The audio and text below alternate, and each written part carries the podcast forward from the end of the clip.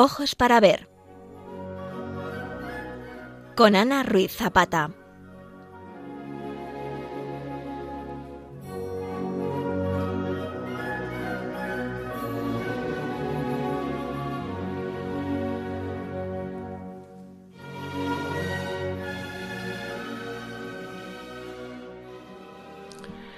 Queridos oyentes de Radio María, el día 31 de julio vamos a celebrar la fiesta de uno de los más universales santos españoles, San Ignacio de Loyola, fundador de la Compañía de Jesús y que falleció en Roma dicho día del año 1556. Por esa razón, hoy vamos a dedicar nuestro programa a la iglesia de San Ignacio en el campo de Marte en Roma. Iniciada en 1626, fue la segunda levantada para la Compañía de Jesús y la primera dedicada a San Ignacio, que había sido canonizado cuatro años antes. Es además una de las grandes joyas del barroco romano. Como decíamos, está situada esta iglesia en una parte de Roma que se llama el Campo de Marte. Se trata de un terreno de unos dos kilómetros cuadrados, rodeado al oeste por el río Tíber, que en este espacio describe un gran meandro y limita con el monte Capitolio al sur, el Pincho y el Quirinal al este. Durante la época de la República Romana era una explanada fuera de los límites de la ciudad, donde se había instalado un altar al dios de la guerra Marte, de ahí su nombre, y que se utilizaba para efectuar prácticas militares. Después, en el siglo I a.C., en la época de César Augusto, la ciudad de Roma se expandió y creció, y se extendió también por este campo con una serie de edificios y monumentos importantes, entre los que destacaban el Arapacis, el reloj solar de Augusto, el mausoleo de este mismo emperador, el teatro de Pompeyo, etc. Cuando llegamos ya a finales de la Edad Antigua, es decir, al siglo IV de nuestra era, la ciudad de Roma sufrió muchas calamidades. Hubo inundaciones, terremotos, pero además fue incendiada y saqueada por los visigodos en el año 410 y por los vándalos en el 455. Por eso, para el año 476, fecha en que se sitúa la caída del Imperio Romano de Occidente, Muchos de sus templos y edificios habían sido cerrados y destruidos en toda Roma y en el campo de Marte, o a veces reutilizados para nuevos propósitos. A lo largo de la Edad Media, el campo Marcio se convirtió en la zona más densamente poblada de la ciudad. Fue ocupado por muchos asentamientos, sobre todo porque se buscaba el agua del río pero el trazado actual del barrio fue sugerido por las necesidades urbanísticas que se dieron en la primera mitad del siglo XVI, dado que muchas familias importantes, por ejemplo los Orsini, tenían casas en este distrito. Hoy día es prácticamente el centro de Roma. Engloba la Plaza de España, la Plaza del Popolo, la Plaza Nicosia y muchos palacios, edificios históricos y religiosos como la iglesia que hoy vamos a comentar.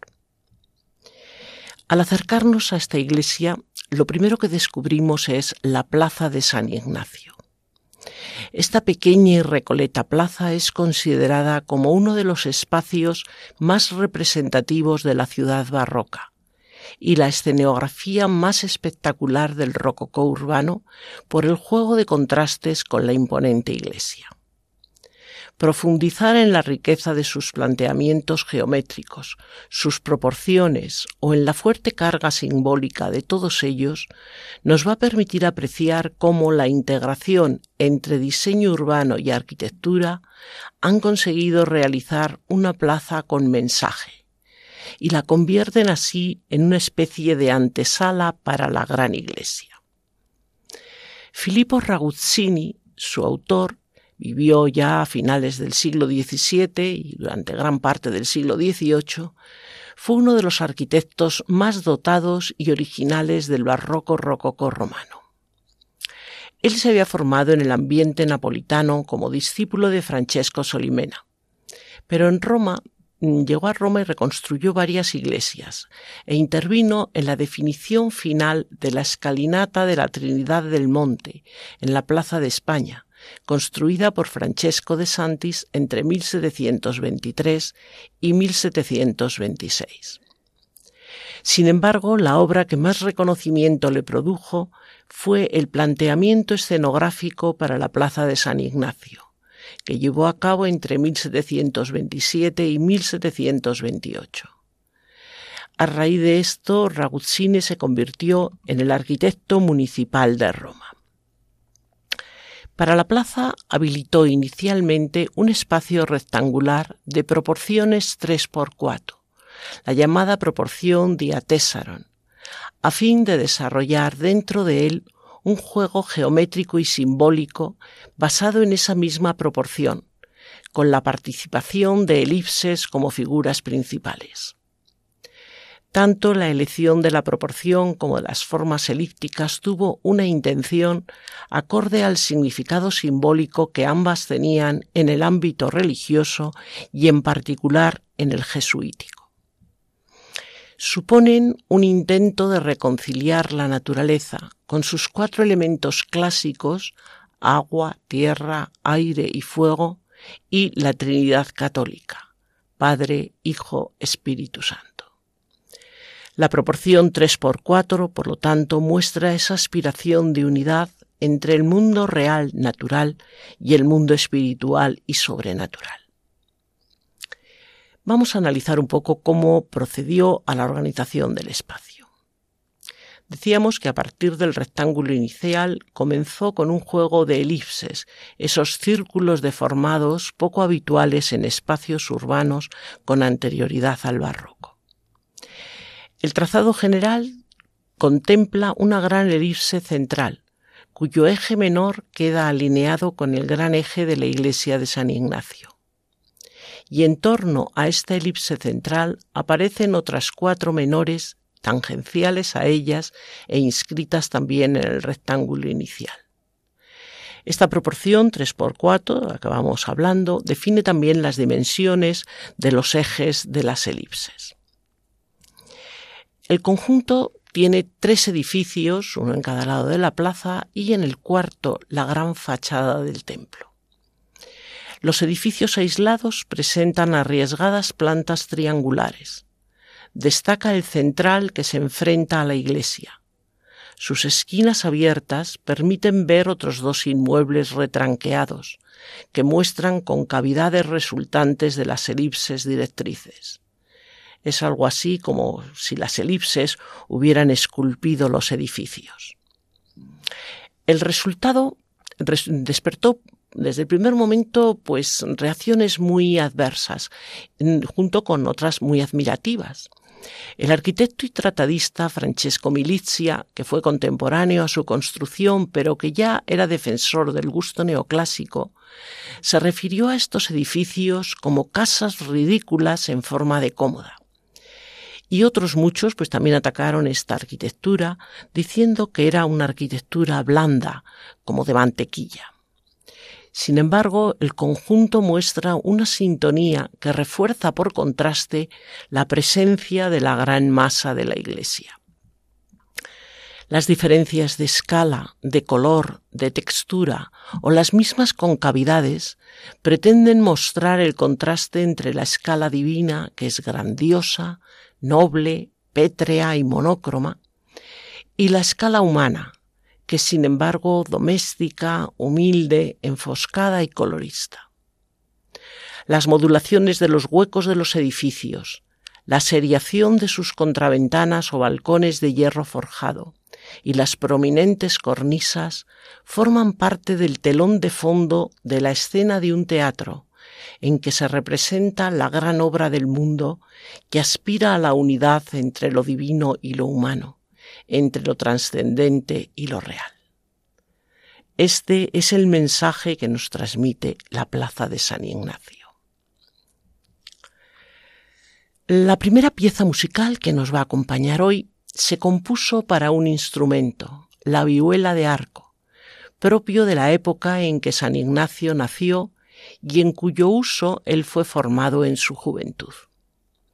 La vihuela es un instrumento de cuerda con una forma parecida a la guitarra. Constituye la esencia de un género único que floreció durante el Renacimiento en nuestro país. Pero aunque en el resto de Europa se extendía desde Italia la moda del laúd, hubo coincidencias entre ambos instrumentos, tanto en la forma de interpretar, mediante punteado y no rasgueado, como en estar destinados uno y otro a personas cultas y con conocimientos musicales. Enríquez de Valderrábano es uno de los siete grandes vihuelistas españoles del siglo XVI. En 1547 publicó el libro de música para vihuela titulado Silva de Sirenas, donde recoge un total de 171 piezas de distintos géneros. Entre ellas se encuentra la que a continuación escucharemos llamada Cuatro diferencias sobre la pavana.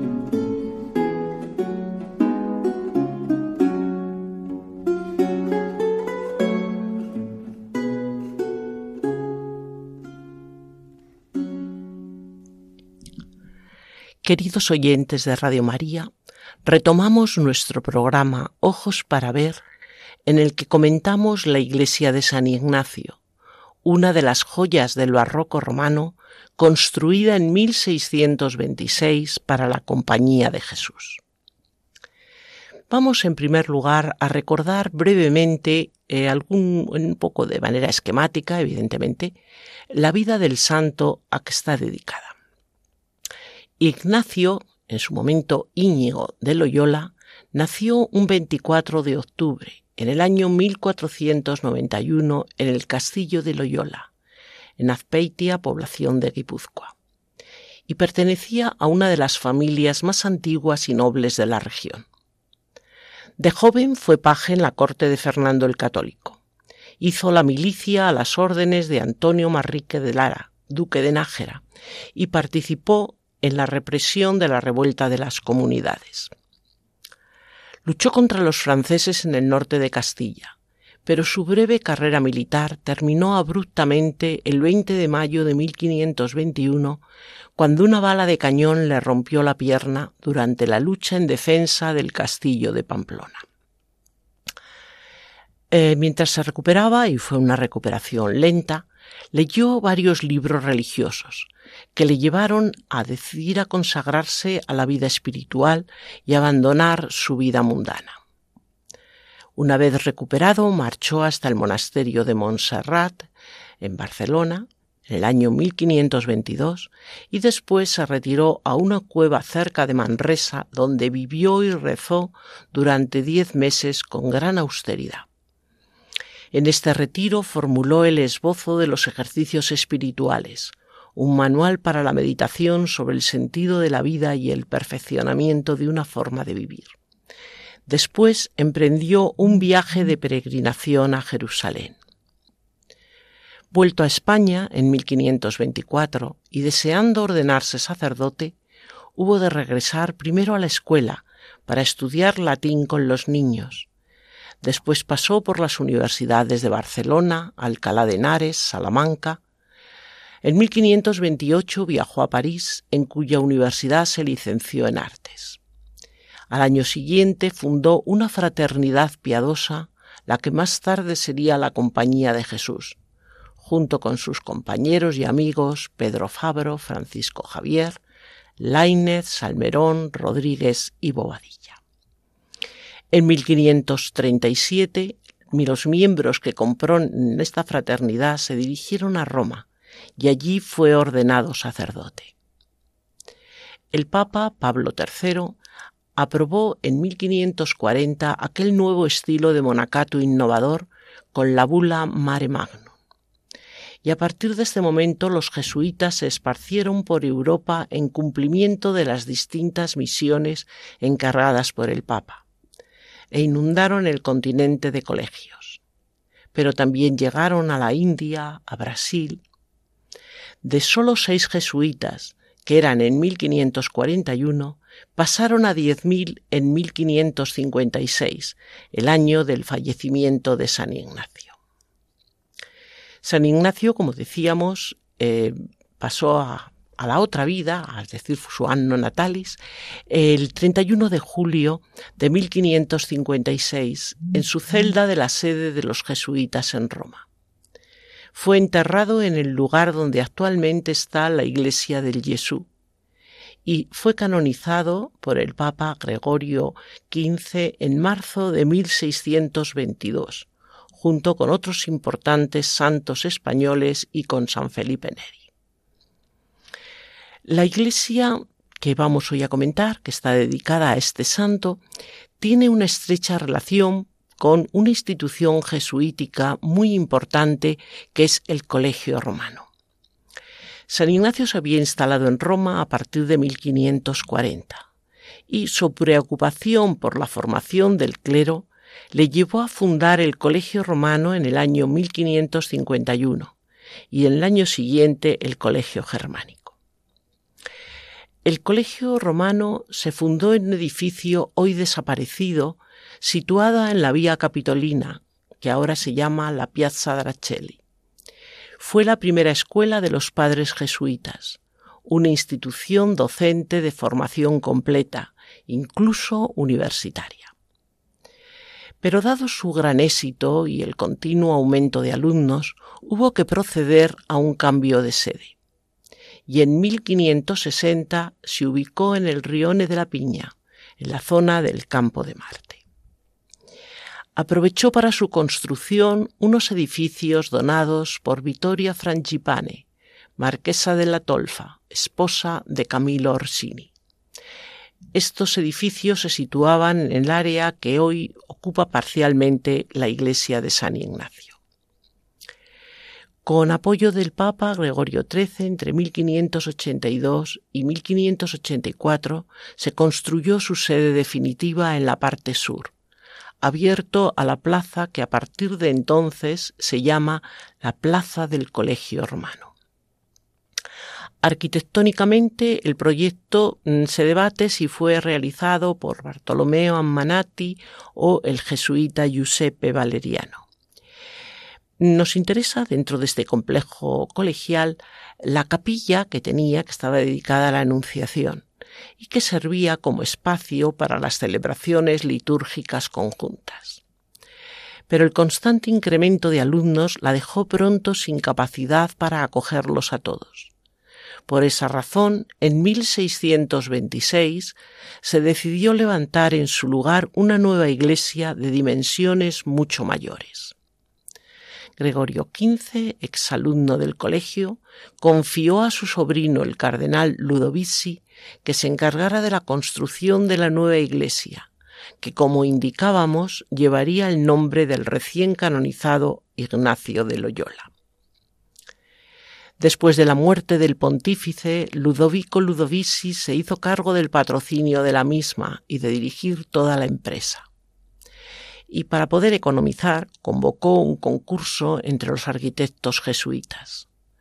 Finalmente fue elegido el proyecto de Horacio Grassi, que era profesor de matemáticas en este colegio. La primera piedra se colocó en 1626, tras desmantelar parte de los edificios preexistentes.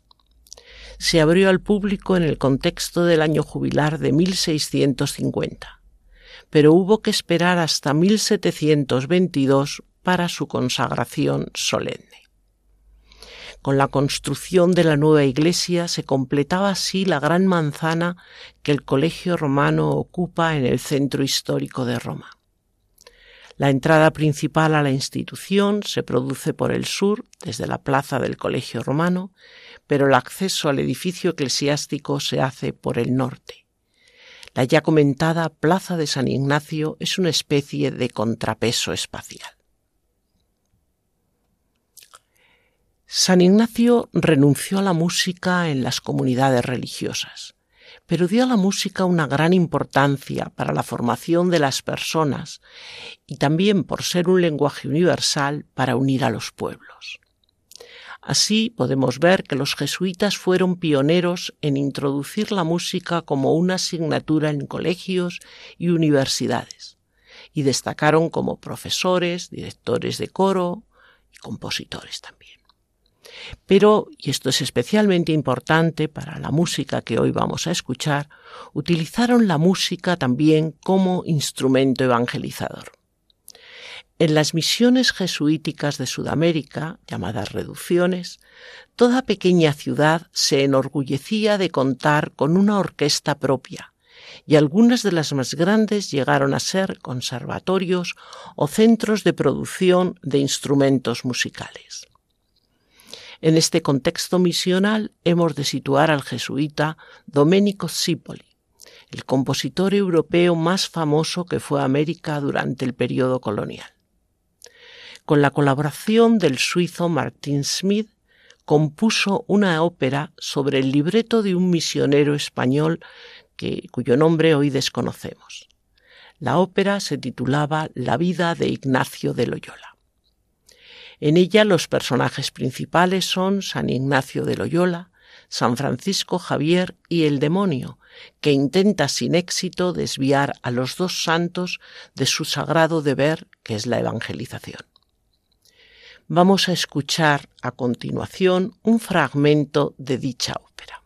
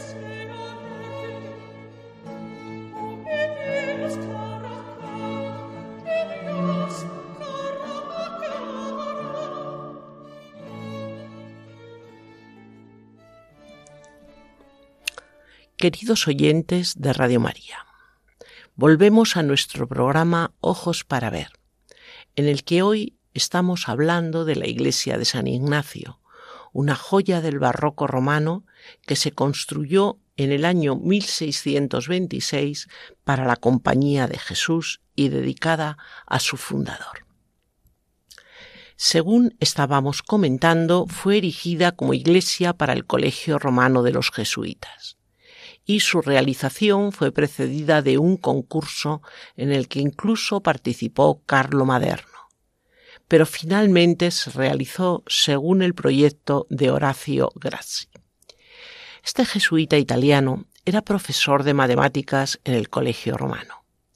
Fue nombrado consultor de edificación para todos los proyectos de construcción de la orden jesuita por eso, en 1627 se le nombró prefecto de la construcción.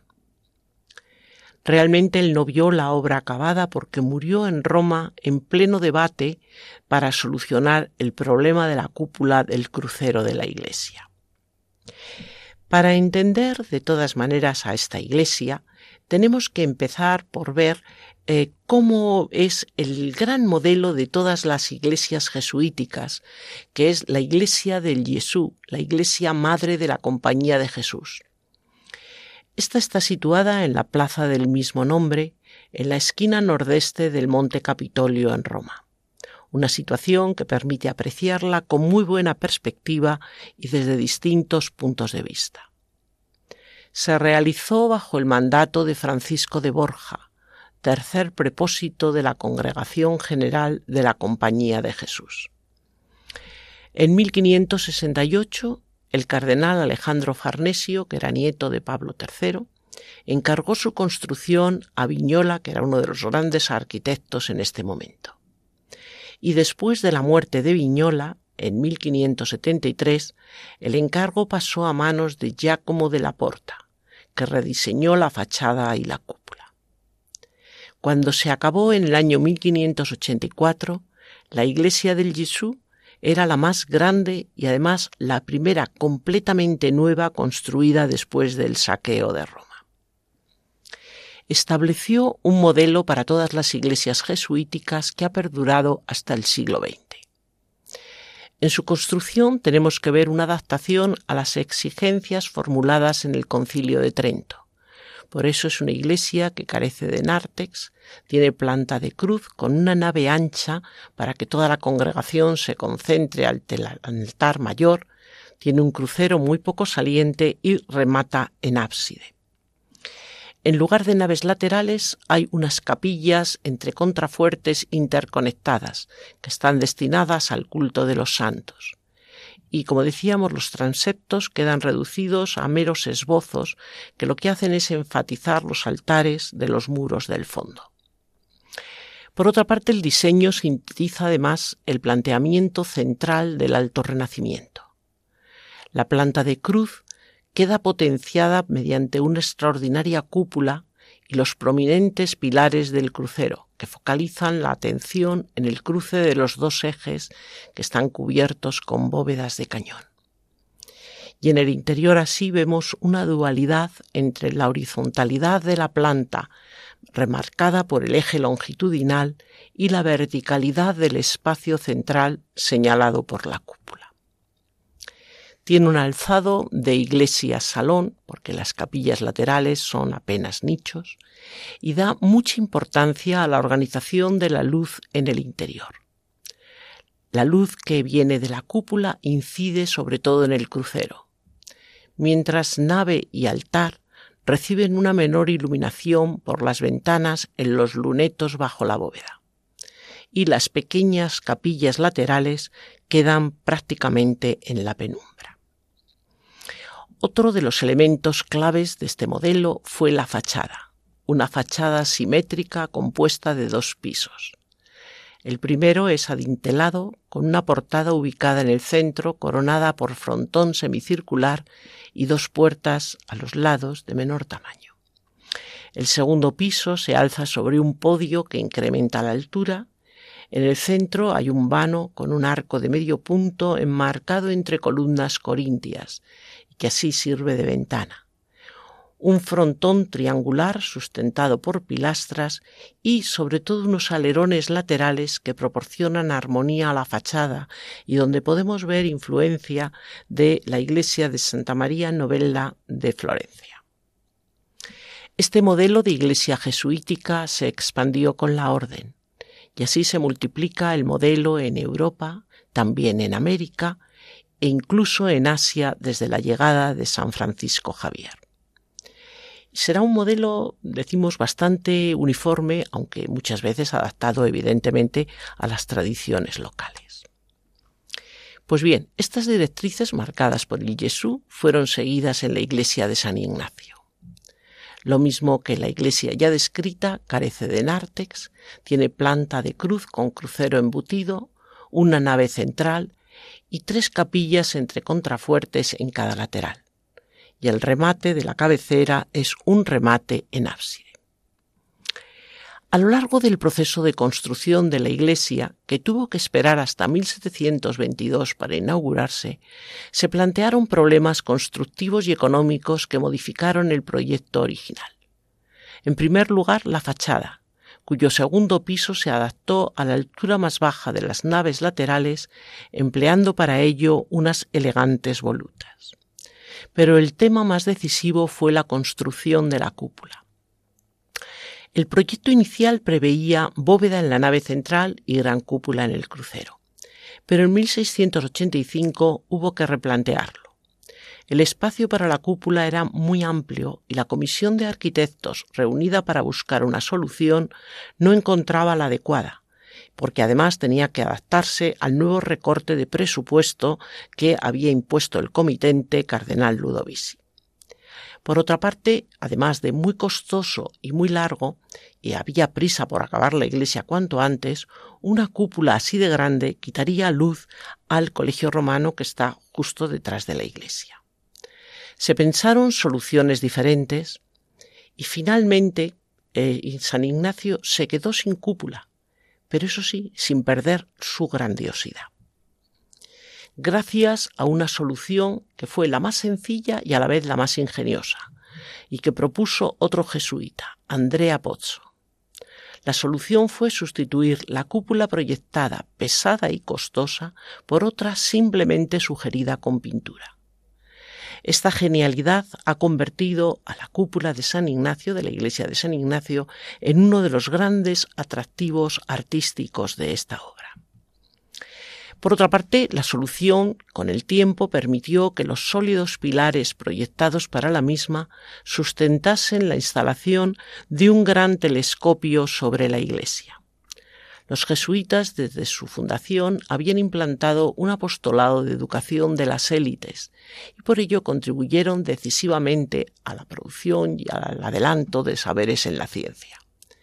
Por eso, cuando en primer tercio del siglo XIX la Santa Sede buscó armonizar las ciencias con la apología del dogma católico, la devolución del colegio romano a la Compañía de Jesús, hija de esta estrategia, resucitó esa tradición científica jesuita. Pues bien, es en este ambiente donde hemos de situar el nombramiento de Angelo Secchi como profesor de astronomía del colegio en 1849. Era uno de los astrónomos más prestigiosos del momento y fue el responsable de usar dicho emplazamiento cuando surgió la necesidad de instalar un instrumento, como decíamos, de grandes dimensiones y peso. Vamos a volver ahora a ocuparnos de Domenico Zipoli, que fue contemporáneo de Bach, de Händel, de Scarlatti, y que difícilmente puede ser confrontado con ninguno de sus coetáneos, porque no encontramos un caso igual en la historia de la música. En 1716, este solicitado intérprete y compositor decidió abandonarlo todo para sumarse a la gesta evangelizadora americana, a la que aportó sus capacidades musicales. Él decía, dadme una orquesta y convertiré toda Sudamérica. El vuelco que dio a su vida modificó sustancialmente su lenguaje y su estética, y definió lo que podríamos llamar el estilo del barroco colonial. El hallazgo de dos importantes archivos de música colonial han disipado dudas acerca de su labor creadora. El mayor conjunto de copias de sus 23 composiciones identificadas actualmente se encuentran en dos localidades del oriente boliviano, San Ignacio de Mojos y la Concepción de Chiquitos. Vamos a escuchar un fragmento de Laudate Pueri, Salmo 113, que tantos músicos han puesto música pero lo vamos a escuchar conforme a la partitura que procede de San Ignacio de Chiquitos.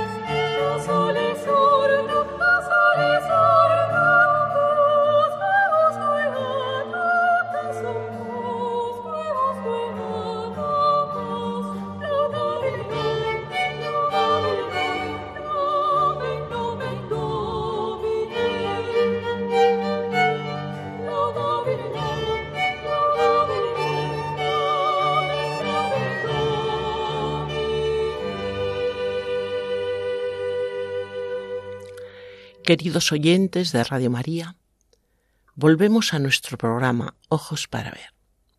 Recordamos que hoy estamos ocupándonos de la iglesia de San Ignacio de Roma, una de las grandes iglesias del barroco romano que se construyó para la Compañía de Jesús en el año 1626. Entremos en la iglesia y tras la sobria fachada dejémonos deslumbrar por la riqueza de su interior. El diseño decorativo del templo, que comenzó una vez finalizada la construcción, fue complejo y tuvo una larga duración.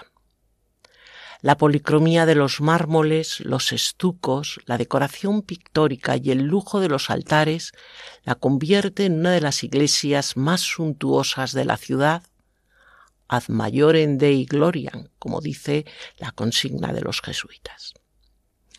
Entre los elementos que la ornan de una manera especial destacan sus frescos, que hacen de ella una de las cimas de la pintura decorativa e ilusionista del siglo XVII. Su autor fue el jesuita Andreas Puteus, llamado el Padre Pozzo. Vivió de 1642 a 1709.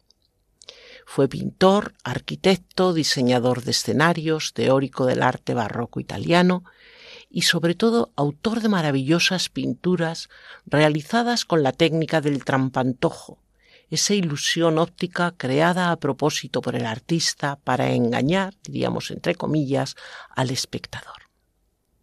Andrea Pozzo fue sin duda un genio en este campo, cultivando especialmente la cuadratura. La cuadratura, como género pictórico derivado del trampantojo, está destinado a crear un espacio arquitectónico inexistente, una arquitectura imaginaria. Se desarrolló a partir de la exigencia de decorar al fresco grandes superficies murales en el interior de iglesias, palacios o villas. Así los espacios quedaban aparentemente ampliados, superando los límites arquitectónicos reales, porque una cuadratura bien realizada modifica la percepción del espectador, consiguiendo una realidad intensificada o directamente otra realidad. Por ejemplo, genera en un techo que puede ser absolutamente plano la ilusión de curvatura, altura, profundidad, decorados ilusorios e incluso aperturas que nos dejan ver el cielo. La tradición de la cuadratura viene desde el Renacimiento, pero es una técnica que tuvo su apogeo en el Barroco, en la Italia de los siglos XVII y XVIII, de donde se difundió por toda Europa, porque es ideal para generar espectacularidad, teatralidad y dramatismo en ambientes escenográficos. Es algo artificioso, poco natural, pero muy efectivo. La cuadratura es el recurso que más talento para la perspectiva exige a los artistas, porque la construcción de estos espacios ilusionistas se basan siempre en la, regla de la perspectiva corregida ópticamente. Y eso sí, con ciertas licencias que si bien alteran la regla proclamada por Alberti de representación pictórica, responden perfectamente a las convenciones de la retórica barroca y sobre todo a sus planteamientos persuasivos y de comunicación inmediata. Andrea Pozzo, como decíamos, fue un genio de la cuadratura. Publicó sus ideas artísticas en un trabajo teórico conocido como Perspectiva Pictorum et Architectorum, una obra en dos volúmenes que escribe entre 1693 y 1698, una obra ilustrada con 118 grabados y que dedicó al emperador Leopoldo I. En esta obra ofrece el uso de las perspectivas arquitectónicas en la pintura. Este trabajo es uno de los primeros manuales de perspectiva para artistas y para arquitectos fue desde luego una obra de gran utilidad a pintores y cuadraturistas del siglo XVIII, y en el XIX se tradujo en posteriores ediciones del latín e italiano originales al francés, alemán, inglés e incluso al chino, gracias a la red de los jesuitas que se repartían por todo el mundo. Constituye esta obra el último estadio en la divulgación de la técnica de la perspectiva a través de un plan docente fácilmente aplicable a cualquier ámbito de la arquitectura y la pintura, en el que confluyen la tradición óptico-perceptiva y el dominio geométrico-matemático. Y es en esta obra y en ese uso magnífico de la cuadratura donde encontramos las claves de la realización de los frescos más importantes de la iglesia de San Ignacio. Andrea Pozzo trabajó en las pinturas de la iglesia desde 1685 a 1694. Las primeras que hizo corresponden al presbiterio y al ábside. Estas ilustran momentos fundamentales de la vocación de San Ignacio, eh, vemos, por ejemplo, en la zona del presbiterio la visión de la estorta, pero también a San Francisco Javier partiendo hacia la India y la entrada de San Francisco de Borja en la compañía de Jesús. El muro del ábside es curioso porque es cóncavo, pero nos parece casi multilateral y también representa escenas de la vida de San Ignacio. Sin embargo, son especialmente destacables las pinturas de las cubiertas, con arquitecturas y profundidades inexistentes, pero muy, muy, bien conseguidas, muy bien trabajadas. Vamos a comenzar por la bóveda de la nave central. En realidad es una bóveda de cañón, pero está sustituida por una arquitectura ulusionística que dobla la altura aparente del templo y lo abre a una alegoría celestial. Figuras recortadas, colocadas sobre estructuras verdaderas, provocan que sea difícil diferenciar lo real de lo ilusorio y distinguir lo que es verdadero de lo que no lo es. Abarca unos mil metros cuadrados y fue realizada con la técnica de óleo sobre fresco a lo largo de tres años de trabajo. La escena exalta la figura de San Ignacio de Loyola y la ascensión de las almas gracias a la acción misionera de los jesuitas en el mundo. Está enmarcada por una serie de estructuras arquitectónicas inspiradas en la antigüedad clásica. Pintadas de una perspectiva de soto in su, es decir, de abajo arriba, dan al espectador una sensación de infinitud, de que ninguna de ellas acaba, porque todo termina en una apertura del cielo, un plano superior desconocido. La obra sí nos aparece como un mundo ascendente, dinámico, movido. El artista coloca como eje de la composición a San Ignacio sobre una serie de nubes y rodeado de figuras angélicas. En el centro está representada la Trinidad, resaltando la figura de Jesús que carga con la cruz. La compañía de Jesús recordemos que es cristocéntrica, lo mismo que son cristocéntricos los ejercicios espirituales y la experiencia de San Ignacio al llegar a Roma. Decíamos, la visión de la estorta está marcada por este Cristo que carga con la cruz. La luz que ilumina viene de Dios Padre al Hijo, que la transmite a San Ignacio ligeramente desplazado del centro de forma intencional. De esta manera el punto de visión del espectador atraviesa directamente el lugar donde se encontraría el corazón del santo, en el que rayo se rompe en cuatro que se dirige a los cuatro continentes conocidos. Un quinto rayo ilumina el nombre de Jesús. El propio artista nos explica el significado de las pinturas que procede de un versículo de Lucas 12:49. He venido para traer el fuego a la tierra, y al que da respuesta San Ignacio cuando dice, id y motivad el incendio del mundo. Por ello, abundan las referencias al fuego, en primer lugar en la bóveda, pero realmente en toda la iglesia, porque entre los personajes hay facilidad de distinguir antorchas, pequeñas hogueras, incluso los colores dorados o anaranjados que muchas veces aparecen en los cielos hacen referencia a este versículo. En las cuatro esquinas de la escena tenemos las personificaciones de los cuatro continentes que en este momento se conocían, Europa, África, América y Asia, encarnados en figuras femeninas con diversos atributos. Europa va acompañada por San Francisco Borja, San Luis Gonzaga, San Estanislao de Cosca, mientras que Asia lo es por San Francisco Javier. Junto a ellos numerosas figuras representan las almas recién convertidas y que avanzan en busca de la salvación.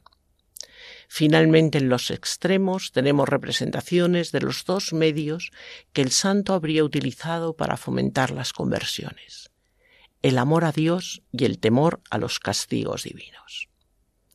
Un disco de mármol rojo situado en el pavimento representa el punto de vista desde el cual todo se aprecia y desde el cual todo se corrige.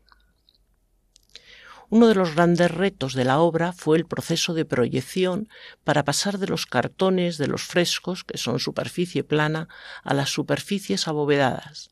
Esto implicaba el uso de tres cuadrículas, y Pozzo y su taller planificaron una serie de artilugios para llevarlo a cabo trazando cuadrícula de hilo y alambre desde las cornisas y colocando un foco de luz en el suelo para proyectarlo desde el punto de vista privilegiado. Y después se hizo el paso cuadro por cuadro de todas las formas. La otra gran obra pictórica de Andrea Pozzo en San Ignacio es la falsa cúpula del crucero. En realidad es una pintura en perspectiva realizada sobre un techo plano junto al falso ábside de Bramante en San Sátiro de Milán, o la Galería de Borromini del Palacio Espada de Roma, marca la culminación de los estudios de perspectiva que tanto Brunelleschi como Alberti habían teorizado durante el 480. Aquí, sobre la cornisa circular en la que debiera haberse elevado el tambor, fijó un lienzo de 13 metros de diámetro, con el dibujo de una cúpula de su invención. Las penchinas sobre las que el tambor descansa están ocupadas también por pinturas, por pinturas de Pozzo con guerreros victoriosos del Antiguo Testamento. Judith y Holofernes, David y Goliat, Yael y Sísara, Sansón y los filisteos. En la falsa cúpula vuelve a recurrir a la cuadratura y al trampantojo el punto de fuga de la pintura se desvía hacia la zona de la nave, de tal forma que el espectador percibe que la propia cúpula se mueve con él a lo largo de su recorrido por el interior de la iglesia. La pintura original fue terminada en 1685 fue destruida por un incendio, pero después en 1823 se hizo una reproducción muy fiel por Francesco Manno sobre la base de los dibujos y estudios que dejó Andrea Pozzo y que es la que hoy podemos admirar. Las decoraciones de Pozzo establecieron el estándar para los frescos del techo de toda la Europa católica y fueron muy imitadas en las iglesias de la Orden de Jesuitas, en Italia, en Alemania, en Europa Central y de una manera muy especial en Austria.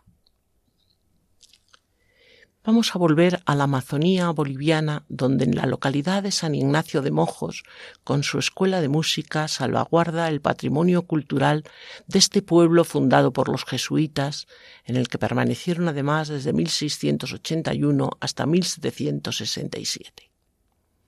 Allí, en San Ignacio de Mojos, fueron encontradas cerca de cuatro mil partituras. Muchas eran obra de músicos nativos que habían aprendido instrumentación con los jesuitas y en donde composiciones en las que dan cabida a violines, violonchelos, contrabajos, traversos, pero también a los bajones, que es un instrumento nativo de la región. Junto a estas había otras pertenecientes al italiano Domenico Zipoli, como decíamos, uno de los más destacados discípulos de Alessandro Scarlatti.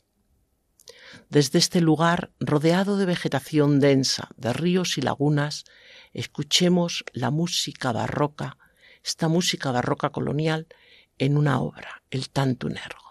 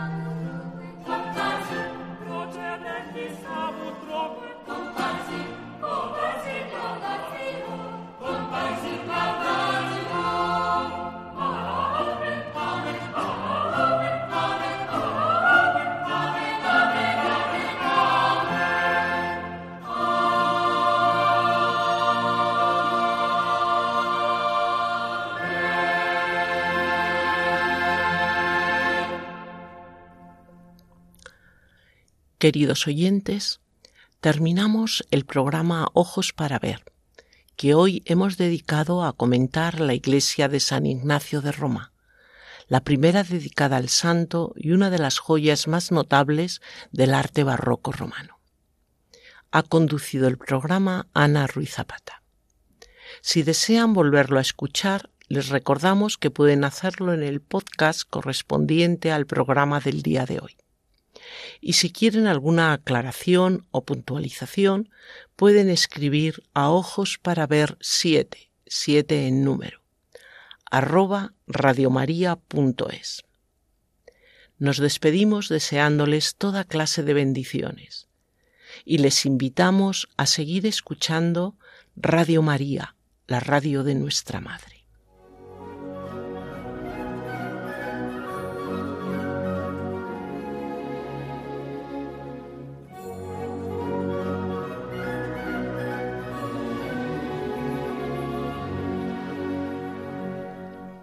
Ojos para ver con Ana Ruiz Zapata.